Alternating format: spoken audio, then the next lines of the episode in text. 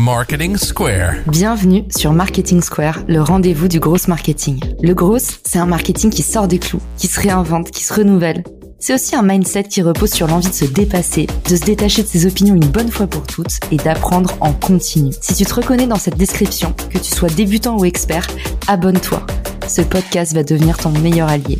Vous êtes une marque ou une entreprise qui cherchez à étendre votre portée sur les réseaux sociaux ou bien un créateur de contenu à la recherche de partenariats? Richmaker est là pour vous aider. Cette plateforme de mise en relation entre marques et influenceurs spécialisée en B2B est conçue pour vous permettre de toucher de nouvelles audiences à moindre coût. Avec Richmaker, vous pouvez trouver les partenaires idéaux pour votre prochaine collab en un clic. Rendez-vous sur Richmaker pour faire le plein d'idées et développer ce levier inexploité qu'est le partenariat.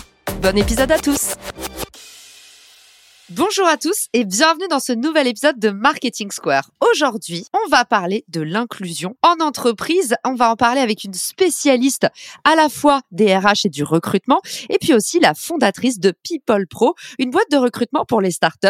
Vous l'avez peut-être vu passer sur LinkedIn. Salut Maud Grenier, bienvenue dans le podcast. Bonjour Caroline et merci de m'accueillir aujourd'hui. Avec grand plaisir, tu es ici comme à la maison. Et puis surtout, c'est un thème qu'on n'aborde pas assez, l'inclusion en entreprise. On a toujours l'impression, avec l'inclusion, la diversité, que c'est des mots qui font chic sur le papier, mais on a toujours du mal à les mettre en couleur, en mouvement dans son entreprise. Et toi, Maud, tu es ici pour nous partager un petit peu ta méthode pour commencer à faire changer les choses dès demain. Exactement, je vais te partager euh, cinq euh, actions facilement à mettre en place dans son entreprise. Pour commencer, Maud, pour ceux qui sont pas encore euh, érudits en la matière, c'est quoi pour toi l'inclusion en entreprise? Qu'est-ce qu'on met derrière ce terme? En fait, il y a deux termes qu'on confond beaucoup, c'est la diversité et l'inclusion. La diversité, en fait, est relative à la personne. Donc, c'est l'éventail, tu vois, de toutes les caractéristiques que l'on possède tous. Donc, tu as différentes diversités. Tu as la diversité fonctionnelle qui est liée à euh, l'handicap, par exemple. Tu peux avoir la diversité culturelle, l'existence donc de différentes cultures, la diversité linguistique et la diversité de genre. Et l'inclusion, elle, est plutôt relative à la collectivité. C'est vraiment, tu vois, la création d'une culture qui prône l'équité, qui euh, célèbre, respecte et accepte la différence. Donc, par exemple, tu peux avoir une entreprise qui va promouvoir la diversité, mais ça ne veut pas dire qu'elle est inclusive. Et je vais juste te donner un petit exemple. Je sais pas si tu avais vu le film Les figures de l'ombre. Tu vois, c'est des calculatrices afro-américaines qui avaient notamment participé à des programmes aéronautiques et spatiaux, tu vois, de la NASA. Et donc, la NASA, tu vois, c'est la promotion de la diversité, mais n'était pas inclusif parce que finalement, il y avait euh, donc des toilettes pour les femmes noires et les femmes blanches. Donc, elle mettait pas en avant, en fait, un environnement de travail inclusif et positif pour ses collaborateurs. J'adore. Tu nous as donné la petite image qui fait mouche. Moi, petit moyen mémotechnique pour me souvenir à chaque fois la différence entre diversité et inclusion. J'ai tendance à dire la diversité, c'est en fait tout le monde est représenté et l'inclusion, c'est faire en sorte que personne ne se sente seul. En fait, on est, euh, comme dit Maude, un grand collectif, un grand tout. Donc, comment faire pour que finalement, plus personne ne se sente seul dans le monde de l'entreprise, Maude, pour paraphraser? Je vais te donner déjà quelques statistiques, tu vois, qui font un petit peu euh, froid dans le dos. Faut que tu saches que euh, aujourd'hui, euh, seulement 28% des ingénieurs sont des femmes. 60% des femmes, notamment dans la tech, ont déjà fait l'expérience de harcèlement sexuel au travail. Donc c'est vrai que, tu vois, c'est deux chiffres qui font un peu peur. Et donc, pour te donner un petit peu cinq actions concrètes à mettre en place, déjà, le recrutement. C'est la base, en fait, de l'inclusivité et de la diversité dans une entreprise. C'est s'assurer que l'équipe recrutement source notamment diverses profils et surtout écrivent des offres inclusives.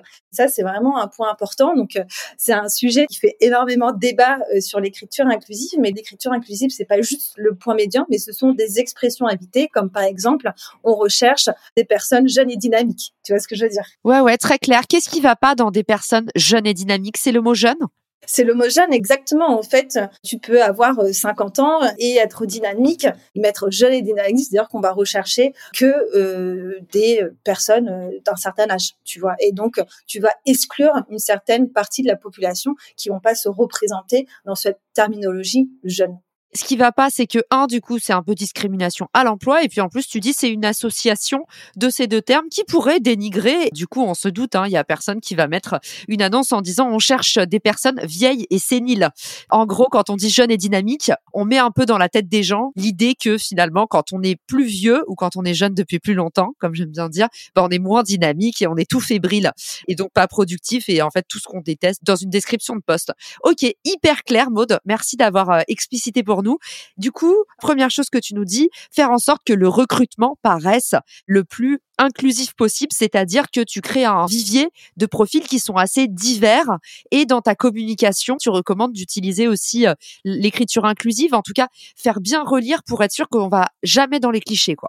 Exactement. Souvent, on met l'écriture inclusive avec le point médian, mais aussi c'est utiliser des termes neutres. Tu vois, au lieu de dire un recruteur ou une recruteuse, on peut dire par exemple les spécialistes de recrutement. Au lieu de dire euh, une étudiante ou euh, un étudiant, on peut dire euh, les étudiants. Et donc, il y a plein de terminologies qu'on peut utiliser au quotidien, même en parler. Quand on parle, c'est pas juste l'écriture, mais d'essayer en tout cas d'inclure tout le monde dans sa parole ou dans son écriture.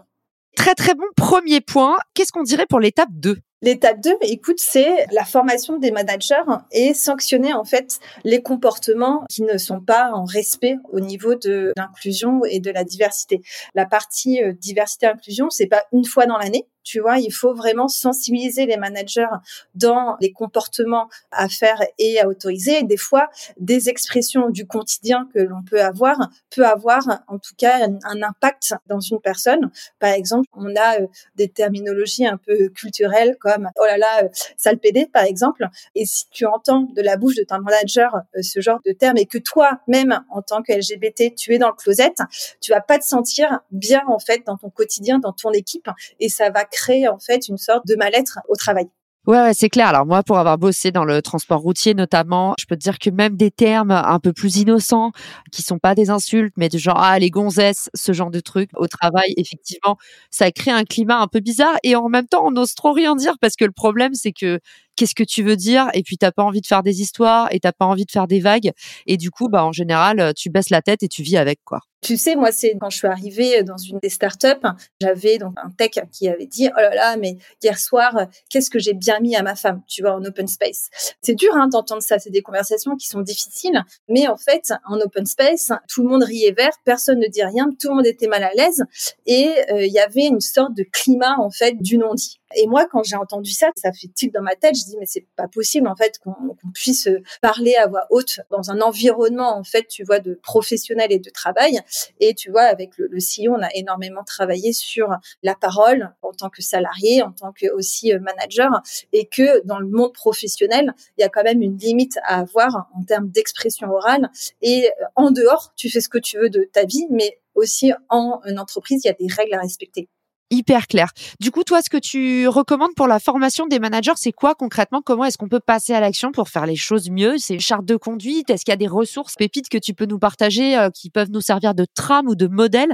Comment est-ce que tu fonctionnes? Tu peux avoir une, une, charte contre les gestes déplacés. C'est une charte facile à mettre en place que tu peux envoyer, tu vois, dès la promesse d'embauche aux salariés, que tu peux aussi partager lors de l'onboarding des premiers jours aussi euh, aux salariés et expliquer, voilà, qu'il y a un code de conduite à avoir dans l'entreprise. Ça peut être aussi du coaching tous les mois, tu vois, comme je te dis, c'est pas une fois dans l'année, c'est vraiment un travail du quotidien d'aller en tout cas euh, prouver des coachs spécialisés dans ces thématiques-là en ce moment, il y a beaucoup aussi de transition de genre euh, en entreprise. C'est comment tu gères ça, en fait? Comment les managers, comment les services RH gèrent ce genre de, de situation qui arrive? Et donc, c'est vraiment accompagné par des spécialistes dans la matière pour sensibiliser et pour avoir aussi des plans d'action concrets à mettre en place dans son équipe. En parlant d'équipe, l'action numéro 3, tu nous parles d'une hotline. Est-ce que tu peux nous en dire plus? Ouais, c'est tout simple à mettre en place et des fois on se sent pas à l'aise de dire quelque chose ou on peut avoir peur de retomber. Démarrage de ma carrière professionnelle, c'est vrai qu'on a tendance, on entend quelque chose puis on bloque, on frose et on n'arrive pas à agir parce qu'on n'a pas forcément la maturité ou euh, la force pour le faire et de mettre une hotline à disposition qui est vue par une personne de confiance. Ça peut être la DRH, ça peut être le CEO, tu vois, le service juridique pour aller en parler d'une situation qu'on a vue, qu'on a vécue sur cette hotline au lieu de euh, potentiellement euh, faire un entretien et se sentir un peu mal à l'aise avec cette situation-là. Moi, j'aime beaucoup parce que ça permet de parfois faciliter en fait la libération, en tout cas de la parole sur une situation qu'on a vue ou sur une situation qu'on a vécue. Quelle forme tu recommandes pour cette hotline? Ça peut être une hotline, vraiment un email, speak up at le nom de domaine de l'entreprise. C'est des choses qu'on voit beaucoup en startup. Ça peut être une, ligne téléphonique aussi. Ça va dépendre un petit peu du choix qu'on souhaite en tout cas amener à cette hotline et elle va aussi apparaître dans la charte.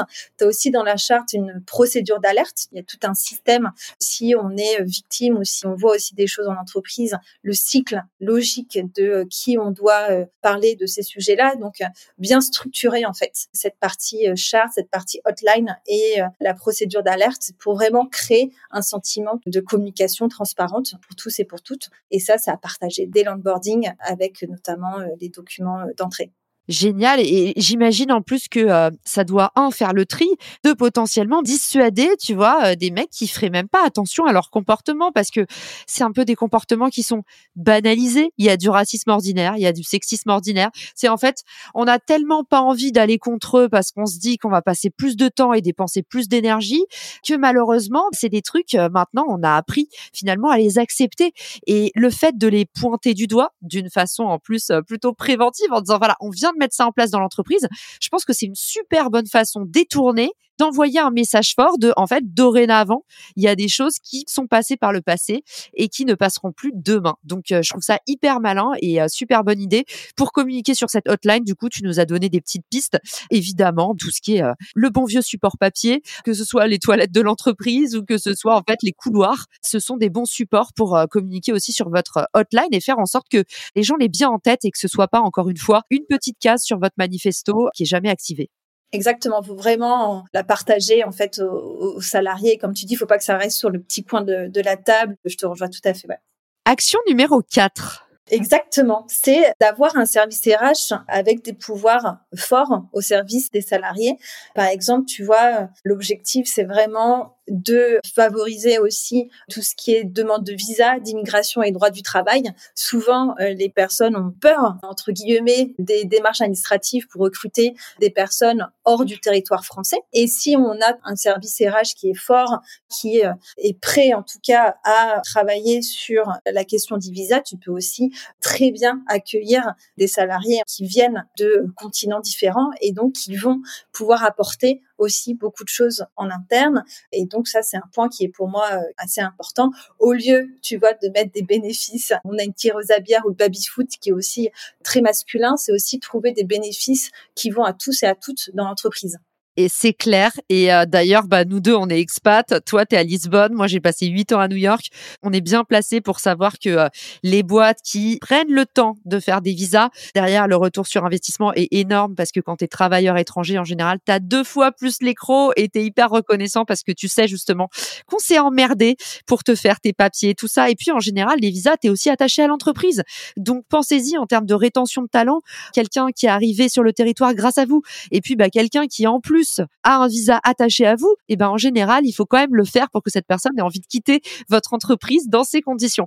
Donc c'est un super bon euh, levier d'engagement et de rétention des collaborateurs, très très bon point. Et on arrive déjà à l'action numéro 5, Maude. Ouais, l'action numéro 5, c'est vraiment mettre en place un collectif dans l'entreprise pour parler des sujets d'inclusion et de diversité.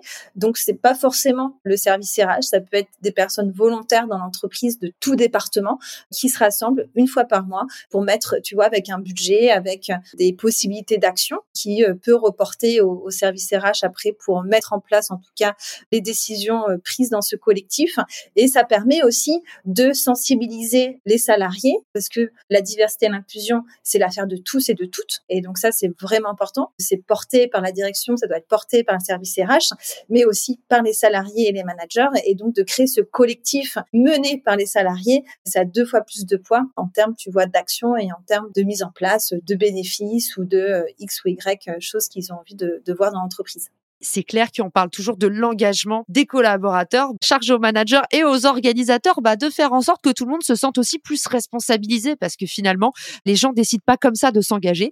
Ils s'engagent parce qu'on leur donne envie d'avoir l'envie, pour ne pas paraphraser notre Johnny Hallyday préféré. Merci Maude d'avoir été avec nous dans cet épisode qui, je pense, euh, abordait les RH de façon pratico-pratique et simplissime.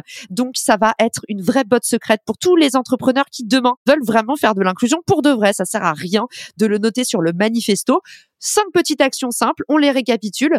Un, ça commence avec le recrutement, nous rappelez Maud. Donc faites attention à avoir bien des offres inclusives et à privilégier des recrutements divers en termes de genre, d'ethnicité, de tout ce que vous voulez, mais faites en sorte que chacun se sente bien chez vous et savamment représenté aussi. Vous connaissez maintenant la distinction entre diversité et inclusion. C'est pas ou l'un ou l'autre, c'est pas diversité le lundi, inclusion le mardi. Il nous faut un savant mélange des deux.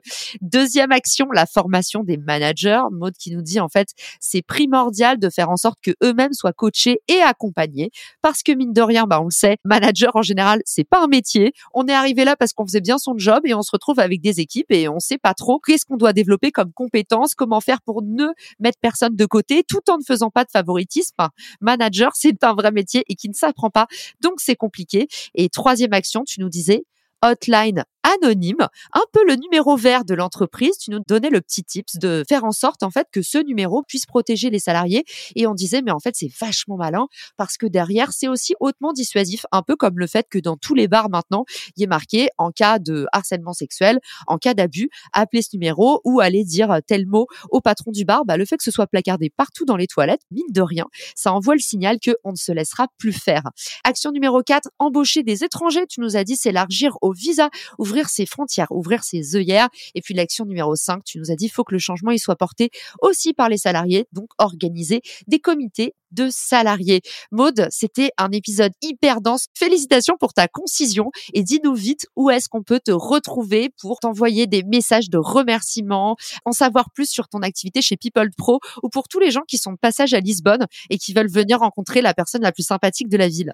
Ben écoute, sur LinkedIn, c'est là où je suis, donc n'hésitez pas à me rajouter et au plaisir de se connecter ensemble.